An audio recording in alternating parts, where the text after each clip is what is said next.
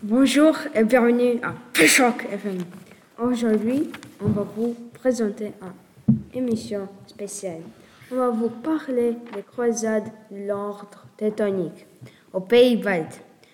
Pour vous expliquer ce que c'est une croisade, on va vous résumer la situation en Europe.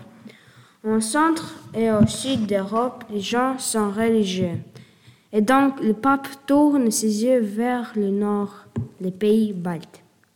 Les Baltes, dans ce moment, sont des pagans, des personnes qui croient en, leur propre Dieu. Le pape n'aime pas le paganisme.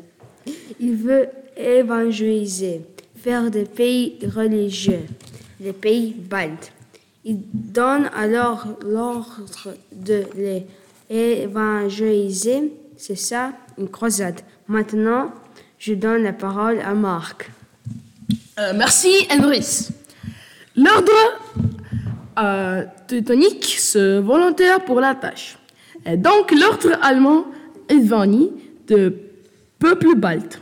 Ils font leur mission et évangélisent les pays baltes. Ils construisent des châteaux forts dans les deux États artistes, construits en, en 1207. C'est l'un des plus grands châteaux médiévaux de Lettonie. Quelques années avant Tsarsoupils, il se construisent ici la capitale actuelle des Pays-Baltes, Riga, fondée en, en 1201. Il devient rapidement un grand centre commercial.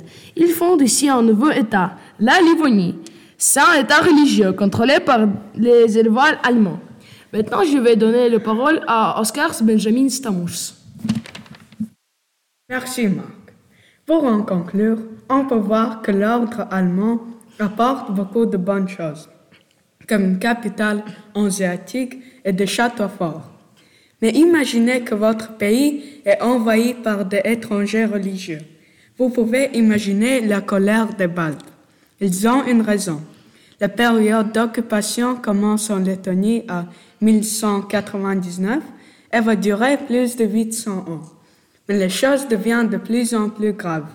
En 1500 77, Livonie est envahie par le roi russe le plus méchant dans l'histoire, Ivan le Terrible. Ces conquêtes marquent la fin de l'ordre teutonique. Une nouvelle terrible époque commence en Lettonie. On espère que vous allez retourner sur Pitchrock FM et au revoir et bonne journée tous et toutes.